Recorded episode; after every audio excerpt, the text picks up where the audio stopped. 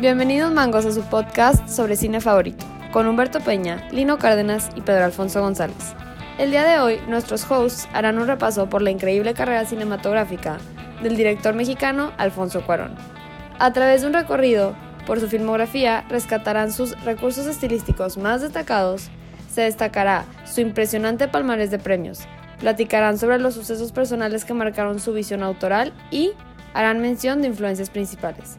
Recuerden que pueden seguir a Cinema Go en Instagram como arroba cinemango2020, en Facebook como cinema-n-go y a los hosts en sus cuentas de Twitter personales en arroba soy Pedro, arroba Lino 00 y arroba Humbertman123. Que lo disfruten. Bueno, Raza, bienvenidos de nuevo a su podcast favorito de cine, este, el día de hoy pues estamos los, tres integrantes que más quieren de toda la comunidad cinematográfica mexicana. Y el día de hoy este, les tenemos un, un tema interesante, más que nada un poco informativo, también vamos a hablar sobre nuestras opiniones, pero es sobre un personaje que a lo largo de los años, sobre todo en el siglo XXI, ha adoptado demasiada relevancia con el pasar de los años y es gracias a su talento. Este, esta persona es mexicana, eh, claramente. En lo personal es de mis, este, ¿cómo se podría decir? Trabajadores favoritos de la industria del cine en México y del mundo. Y pues es nada más y nada menos que Alfonso Cuarón. Peña, Lino, bienvenidos al podcast. ¿Qué onda, qué onda, Pedro? Pues sí, no, no únicamente somos sus tres integrantes favoritos del gremio cinematográfico mexicano, sino mundial. Y pues estamos de vuelta hoy para hablar de Alfonso Cuarón, un grande, definitivamente un grande. El chilango más ilustre de la historia. Totalmente. Yo, bueno, pues me gustaría hablar sobre eso, este, haciéndole la siguiente pregunta. ¿A quién de los tres amigos mexicanos del cine, sea Alfonso Cuarón, Alejandro González Iñárritu o Guillermo el Toro, prefieren y por qué? Pues mira, yo personalmente es Alfonso Cuarón. Siento que Del Toro es, es muy bueno y también Iñárritu, este, pero siento que Cuarón tiene como un estilo un poco más marcado, por así decirlo, aunque Del Toro también lo tiene. Es que no sé, es exclusivamente como director en la labor de dirección cinematográfica, creo que es Cuarón, y, en total en el gremio del cine como personalidad, ya sea guionista, productor, no sé qué, creo que el más relevante es Guillermo del Toro. Obviamente sin dejar atrás a Iñárritu, que también tiene muy buenas películas, pero, pero sí pongo a Cuarón un escalón por encima a gusto personal. Sí, definitivamente ninguno de estos tres es un mal cineasta. Este, pero Lino, ¿tú qué piensas? Pues a mí me da mucha pena admitir esto, pero como no he visto Children of Men, que tengo entendido que es una de las obras más importantes de, de Cuarón, nuestro compadre del que vamos a hablar hoy, pues me veo en la necesidad de ser sincero y decir que me gusta más Guillermo del Toro y su obra. Cronos, es, se los he repetido en ocasiones, es de mis películas favoritas, me encanta. Y sus otras películas también son buenísimas, La forma del agua, este, la de Into del Fauno, el Espinazo del Diablo. el Espinazo del Diablo. Son, son películas que me fascinan y me veo la necesidad de admitirlo. Para mí, Guillermo del Toro, además de que es una persona que, que ha llamado la atención en los últimos años por su filantropismo, eh, pues sí, es mi, mi, favorito dentro de los tres. Pobre Iñárritu lo dejamos, lo dejamos un poco arrumbado, pero también es un crack. Bueno, no tanto, no tan arrumbado porque de estos tres, si yo los tengo que jerarquizar, este, me gusta primero Cuarón, luego Iñárritu y luego El Toro.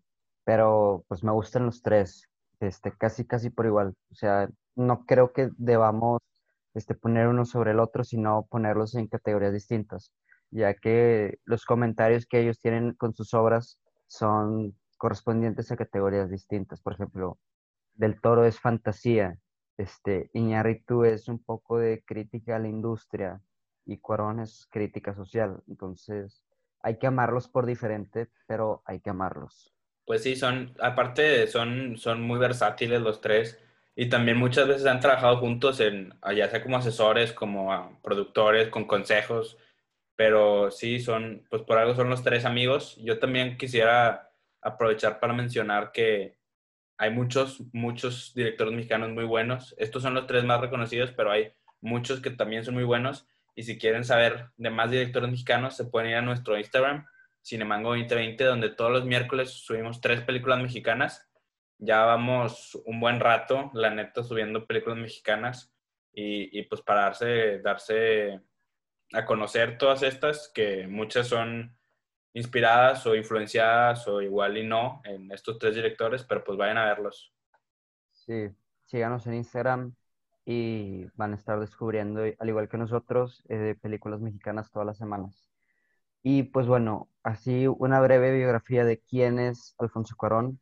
Pues él nace el 8 de noviembre de 1961. Eso quiere decir que hoy tiene 58 años de edad y pronto cumplirá los 59 se acerca al, a los 60.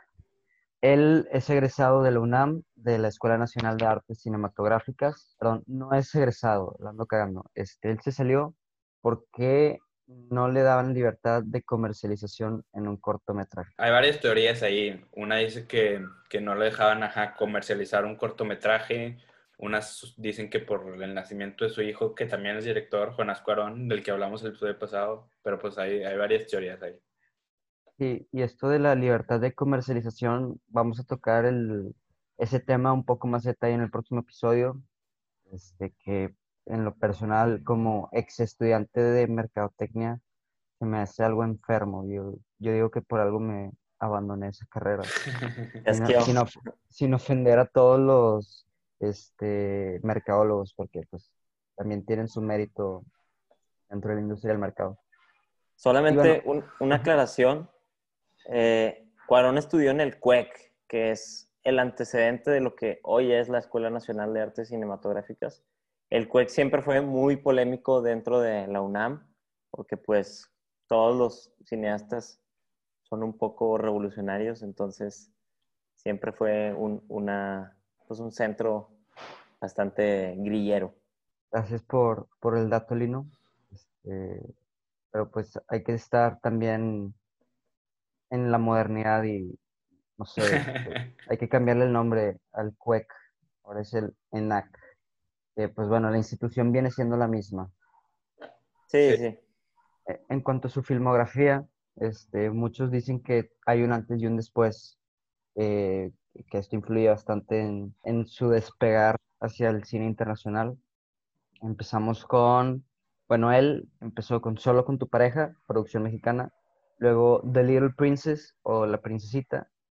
Luego esta fue como parte de, del detonante de lo que hoy es Alfonso Cuarón. Pero paradójicamente, Grandes Esperanzas fue un fracaso en su carrera. Lo que lo hizo despertar, de cierto modo se, le considera fracaso porque él dice, o sea, en, palabras de Alfonso Cuarón, dice que esa película la hizo por el simple hecho de ganar dinero. No sé qué, qué opinan ustedes de esto. Pues tenía que comer, tenía que comer. Sí. Por, por un lado eso, pero existe esta visión radical en el cine que dicen que si un director hace una película por dinero, con la intención de recaudar los fondos necesarios para poder realizar después su, verdadera visión artística, nunca va a ser esa película, porque ya se vendió al dinero. Pero bueno, difiero, la verdad es que Cuarón, pues, ha sido un exponente bastante importante de lo que es el cine autoral cómo dejas tu propia marca en una película. Sí, pues, y definitivamente tras grandes esperanzas ha sacado pura, pura joyita. Yo creo que esto sí fue un punto como importante en su carrera y pues aparte una carrera que desde temprano se fue a Hollywood. Entonces, después de eso ya vuelve a México y hace, y tu mamá también, que es principalmente en, en México, y, y, pues de ahí se fue para arriba. Y, y esta película de Y tu mamá también fue la que lo empezó a posicionar en festivales como los Oscars, los Golden Globe, empezó a agarrar reconocimiento a partir de Y tu mamá también. Qué bueno que sea una producción mexicana. Sí, también es la plataforma que le dio visibilidad y, y yo creo que les abrió el campo laboral a, a nuestros grandes amigos, los charlastras, que ya platicamos el, el, episodio anterior. Diego Luna y, Gael García, pues a partir de ahí tu mamá también empezaron a, este, a destacar aún más. También la, la protagoniza la película eh, Maribel Verdún, esta actriz que si no me equivoco es eh, colombiana, ¿no? O, española. Española, iberoamericana, que pues también ha, ha dejado huella en, en, el cine mexicano. Sí, dato curioso de y tu mamá también, Jorge Vergara, que en paz descanse, productor de esta película, aparece, tiene un cameo en esa escena donde están en la boda dentro del lienzo charro. Este, Jorge Vergara es el presidente de México. Este, algo curioso. Pues sí. Y después de, después de y tu mamá también te saca Harry Potter y el prisionero Azkaban, Alfonso Cuarón, lo reclutan para hacer esta película que es un, pues una película grande dirigida a, a las masas, por así decirlo. Y lo hace muy bien. Este, no solo digo yo, yo creo que en general el gremio Harry Potteresco coincide en que es o la mejor o de las mejores películas de Harry Potter. Sí, en lo personal. Eres un mogul. en lo personal es mi, mi, película favorita de las ocho que hay de Harry Potter, aunque todas son buenísimas. De hecho, estaría bien dedicarle un episodio a Harry Potter. ¿Qué opinan? Tendría que revisitarlas porque sí me gustan, pero no, no tanto. No, o sea, no, no me clavo bastante. Pero una anécdota que involucra a los tres amigos es que Cuarón eh, estaba rejego a, a, aceptar el proyecto de Harry Potter. La verdad no recuerdo la, sus razones, pero Del Toro le envió las novelas de J.K. Rowling para que las leyera Cuarón y básicamente le dijo, déjate de mamás, tienes que aceptar ese proyecto. Y pues a fin sí. de cuentas lo hizo y estoy de acuerdo que El prisionero de Azkaban es de las mejores, si no es que la mejor.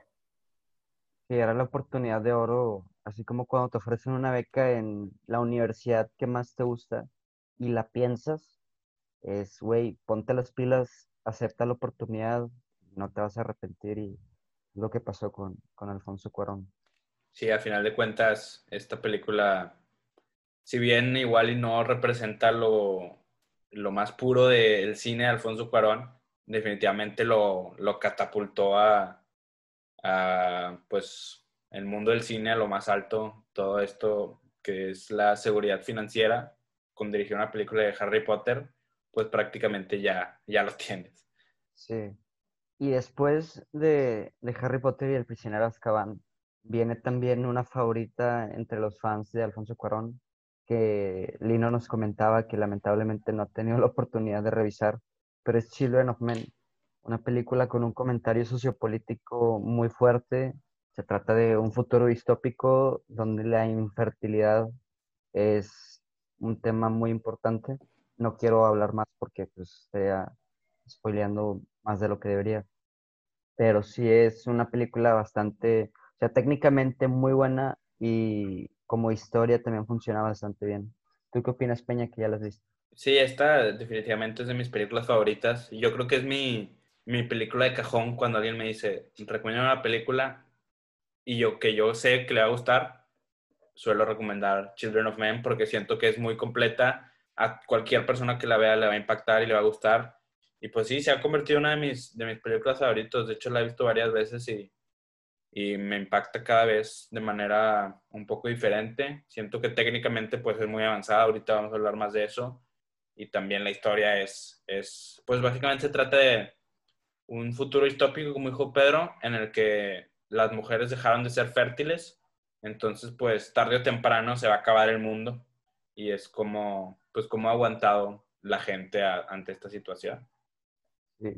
Y Rick and Morty, que es un, una serie que amamos aquí en Cinemango, en la última temporada este, sacaron un capítulo homenaje a, a Children of Men con el, o sea, con el juego de palabras Chill Rick of Morty, este, como la acostumbra serie, pero está, o sea, el, el, impacto que ha tenido esta película internacionalmente está chido. ¿Y qué pasa en el capítulo? No me acuerdo. Sí, sí vi la última temporada de Rick and Morty. Pues básicamente Rick, eh, al ser un ballet madrista por excelencia, se coge a, a un planeta y este planeta dice que está embarazada de Rick y se tiene que hacer responsable de, de los hijos que va a tener. Está muy gracioso, la verdad. Ya me acordé, claro, sí, sí, sí lo vi. Y, y qué curioso cómo tu percepción de cualquier contenido cambia si entre más, entre más referencias entiendas, ¿no? O sea, porque yo no he visto Children of Men, probablemente el capítulo que mencionas no me gustó tanto como probablemente te gustó a ti, que, que ya conocías ese contexto. Sí, probablemente sí, sí tiene que ver, probablemente no, pero ya es cuestión de la, la percepción de cada quien. A mí en lo personal me, me gusta bastante Rick and Morty, sobre todo por las referencias a la cultura pop y de cine que, que hacen a lo largo de todos sus capítulos. Eso hace que me guste más porque entiendo las referencias, me siento identificado, etc.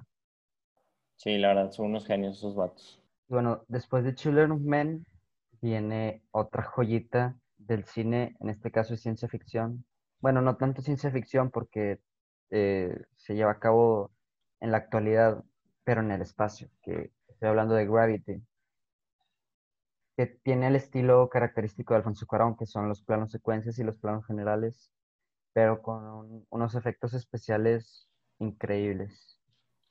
Es fotografía del Chivo Lubeski, ¿no? Su más cercano, su mano derecha prácticamente. La mano derecha, exactamente. Y de Gravity, la neta, es para mí lo más destacable, la fotografía.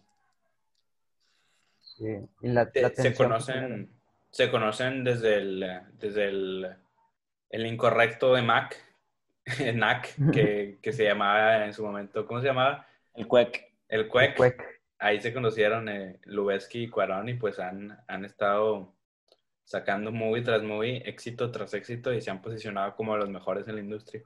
De hecho, Gravity ganó Oscar, ¿no? A, a ganó Oscar. fotografía, archivo. Sí, ganó varios. Ganó la varios. mejor película también, ¿no? El No. Gravity, Gravity no, no mejor película. Creo que ganó efectos especiales, este, estuvo nominada mejor, o sea, Sandra Bullock, Alfonso Cuarón también estuvo nominado, pero no creo que, no me acuerdo, sinceramente no me acuerdo si ganó mejor película. Aquí los tengo. Ganó el Oscar a la mejor banda sonora, Al mejor sonido, al mejor director, a mejor fotografía. O creo que la estoy cagando, a lo mejor esas son las nominaciones. Sí, se me hace que son las nominaciones. sí, no, pues ya mejor ganó todos los Oscars. No, sí ganó siete, sí ganó siete estatuillas. Ah, loco, qué, qué rollo. Déjame fue- confirmo. Pero bueno, sí, también hablábamos de, y tu mamá también, que también ganó Oscar a mejor este guion original. Sí, y bueno, ya para cerrar con la filmografía de Cuarón, es su más reciente película que es Roma, que, que le dio mejor director en los Oscars a Cuarón precisamente, y pues que es su película más personal, su película más como íntima, y es una obra maestra, está en Netflix, es, es producción de Netflix, entonces si, tienen, si no han visto Roma, vayan a verla, definitivamente vale la pena. Pero yo creo que sí vale la pena conocer un poco más de la filmo- filmografía de Cuarón antes de ver Roma. Entonces Sí. vayan a ver Children of Men, vayan a ver Tu Mamá también y luego ya vean Roma. Sí, es que su película final- más, más personal. Al final Roma yo creo que viene siendo un reflejo de, de lo que se ha convertido Alfonso Cuarón, porque si técnicamente es para mí una película perfecta, este, a nivel historia, mucha gente no conecta y así, pero al ser de Alfonso Cuarón, este, le gusta a la gente. Sí, no, de hecho, lo que más le critican a Roma es la trama, ¿no? Sí, sí que... Para redondear, Gravity ganó, sí ganó siete Oscars, ganó mejores efectos visuales, mejor edición de sonido, mejor mezcla de sonido, mejor cinematografi- cinematografía, que ahí fue lo del chivo, mejor edición, mejor música original y mejor director de, de Cuarón. Entonces ya tiene dos Oscars por mejor director. Que a él no le hicieron, no le hicieron como a, como a Bong Joon-ho, que sigue crudo también, que ganó mejor película extranjera y, y este y no más bien Cuarón ganó mejor película, extra- película extranjera y no mejor película y Bong Joon-ho con Parásitos sí le dieron ambos premios, que a mi parecer Roma, pues no, no recuerdo cuáles eran las otras contendientes a Mejor Película en 2000. La ganó Green Book. La ganó Green Book. Pues es debatible si es mejor o no, pero pues tuvieron, debieron de haber tenido sus razones, así como para dárselo a Parásitos este año. Pero yo les recomiendo que si tienen dudas de si les gustó o no les gustó Roma, porque yo en un inicio tuve esa situación, vean el documental que está también en Netflix de Making Rome, o sea, de Haciendo Roma, que es precisamente un behind the scenes de Roma y le agarras bastante respeto a Cuarón porque todo lo que hace está calculado. Tiene una frase que dice ahí en el documental que critica estas escenas que son de diálogo, ¿no? De que un, un plano te tiene a ti y empieza a hablar el otro personaje y cambia el, el, el plano a, a, tenerlo a él en, en, en cuadro. Y dice Cuarón que ese tipo de escenas en realidad no es cine. ¿Por qué? Porque las puedes ver con los ojos cerrados. Entonces lo que dice Cuadrón es, yo hago una película para que no la puedas ver con los ojos cerrados, para que tengas que estar atento a cada detalle del plano. Como veremos más adelante, es uno de sus rasgos estilísticos número uno. Sí, y en, precisamente en cuanto a su estilo, este, pues Cuarón es un, director muy versátil, puede hacerte un día una película como Harry Potter de magia, después hacerte una de ciencia ficción como Gravity, después hacerte una sumamente personal como es Roma, entonces es, es realmente admirar cómo se puede adaptar a cualquier género y hacer una buena película. También otra cosa muy interesante y muy importante en su filmografía es el contexto.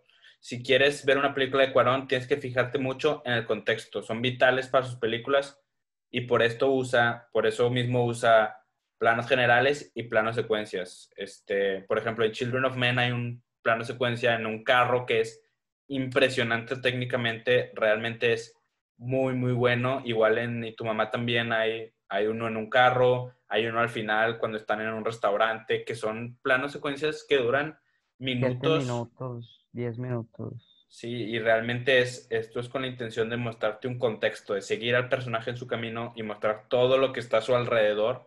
Y, y pues sí, es como esta, esta cosa del estilo de Cuarón de que los personajes son en un contexto, no son simplemente por ser. Y es, es casi en todas sus películas podemos ver esto.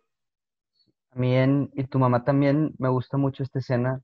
Este, si ya la vieron, pues saben que un personaje muy importante en la película es el voiceover eh, de Daniel Jiménez Cacho. Y hay una escena que van en la carretera, ya cerca de, del destino al que llegan, y empieza la voz de Daniel Jiménez Cacho, este, hablando sobre Tenoch, sobre Julio y sobre Luisa. Pero la cámara se queda enfocada a, a, un, a, una, a un, una camioneta con gente del pueblo que está siendo detenida por una granadera. O sea, la historia de Y tu mamá también, en cuanto a sonido, sigue a los personajes, pero la cámara se queda en el contexto que se vivía o probablemente se sigue viviendo en el México del 2001, que fue, o 2000, que fue filmada esta película. Y eso a mí se me hace, o sea, muy arriesgado, pero al mismo tiempo de mucho mérito. Y hay, hay que reconocerse lo que lo, lo hace muy bien, el dar mensajes sociopolíticos inconscientemente en sus películas. Sí, y sucede varias veces dentro de tu mamá también. Yo recuerdo una escena particular de un bocho amarillo, probablemente viene a, su, a sus memorias, pero que atropellan a un vato, literal. Como dices, sí. Jiménez sí, Cacho está hablando sobre lo que pasa con Tenoch y, y, Julio, y atropellan a un vato, se muere, y, y vemos cómo todo sigue ocurriendo a su alrededor, que eso nos habla mucho de cómo la vulnerabilidad de las que existe en las ciudades de México, pues es, es fuerte, ¿no? La, la, desigualdad que existe en, en, las zonas urbanas del país es, es, muy grave y también está ligada con el poder, porque pues Tenoch es hijo, a fin de cuentas, de un político. Sí, y también, también estas cosas, estas como planos secuencias característicos de Cuarón son muy bien complementados con una magnífica fotografía de, de Lubeski que, que pues ya casi casi se, se comparten el estilo. También cuando Lubeski hace películas con, con Iñárritu, por ejemplo, tú dices, Sachis, The Revenant parece película de Cuarón. Y yo creo que mucho tiene que ver con, con que Iñárritu, con que este Lubeski, que tiene un estilo muy afín a Cuarón, ya es casi casi como una dupla. Y pues esto se refleja cuando Lubeski trabaja en otras películas. Sí, de hecho, cuando platicábamos sobre hacer este capítulo, yo me confundí y pensé que Gravity era de Iñárritu. Sí, ya, ya prácticamente son los mismos, los tres, los tres amigos. Y bueno, otro, otro rasgo estilístico que notamos de, de Alfonso Cuarón es el uso del agua. Esto especialmente en su segunda etapa, este, eh, como un símbolo de redención, por ejemplo, en, en La Playa, que sale en tu, y tu mamá también, y en Roma, y en Children of Men, como hay un uso de un barco, y pues es un, un recurso muy común en los filmes de, de Cuarón, el agua, como símbolo de redención. Y, y, pues sí, de hecho, la toma en Roma, esta que es en el agua, es impresionante también técnicamente las estructuras que tuvieron que armar, el set que, que se pusieron ahí, es, es algo que realmente, o sea, como dice Lino, si ven el behind the scenes, te deja con los ojos, con la boca abierta y con los ojos también abiertos. Sí, y probablemente todo esto surja de algún trauma que posiblemente tuvo de niño con el agua, porque si lo analizamos, cuando Cuarón usa el agua, los personajes evolucionan a partir de su interacción con el agua. Por ejemplo, vuelvo a tu mamá también. Tenoch y Julio, este, solían tener muchas carreras nadando, en, ya sea en la alberca del club o en la alberca del hostal en el que se quedaron, o otras cosillas que son un poco vulgares, como para mencionarlas en Cinemango, que ocurre con el agua, y tu mamá también. Pero sí, está como que le gusta mucho este, esta forma de simbolizar a los personajes a través del agua.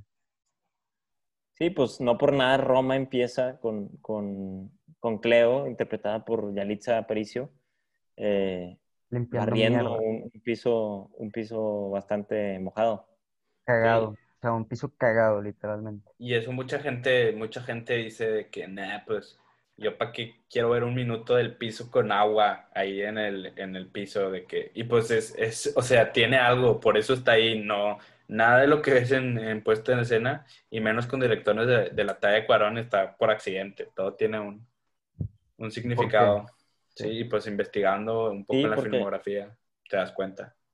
De, de hecho, el, al momento en que Cleo trapea, pues es una premonición de lo que va a concluir con, con la película. Sí, una especie de, una especie de retrócano ahí, que como inicio termina. Pero bueno, otro rasgo del estilo de Cuarón es que tiene muy buenas historias, muy buenos guiones, combinados con una gran técnica, nos dan grandes películas.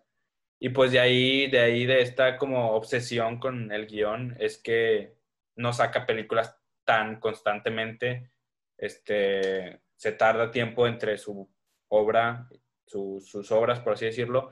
Por ejemplo, Gravity es de, ¿de qué año es Gravity? 2013, ¿no? 2013. Y Roma de 2018. Son cinco años que se tardó en, en, pues todas estas, bueno, no sé si se tardó los cinco en la preproducción, pero definitivamente tiene preproducciones muy largas y muy perfeccionistas, por así decirlo. Este, y pues bueno, sus influencias, como ya lo dijimos, son este, El Chivo. el Chivo Lubeski, los tres amigos, que son del Toro, Iñárritu y él. Y pues ha mencionado en, en diferentes entrevistas y así que la película 2001 Space Odyssey lo marcó, al igual que el cine de Tarkovsky. Sin embargo, dice que su, su mayor influencia es la película Canoa de Felipe Casals, que es mexicano, y hasta ha llegado a mencionar que ve esta película este, periódicamente para, porque le- lo marcó mucho. Felipe Casals tiene una película que puede tener muchos paralelismos con lo que estamos viviendo, es El año de la peste, de 1979. Y Space Odyssey, pues, de, de Stanley Kubrick, evidentemente es una influencia directa de Gravity. Sí, totalmente. Y también me llama mucho la atención cómo Cuarón busca incluir a miembros de su familia, como introducirlos a este mundo.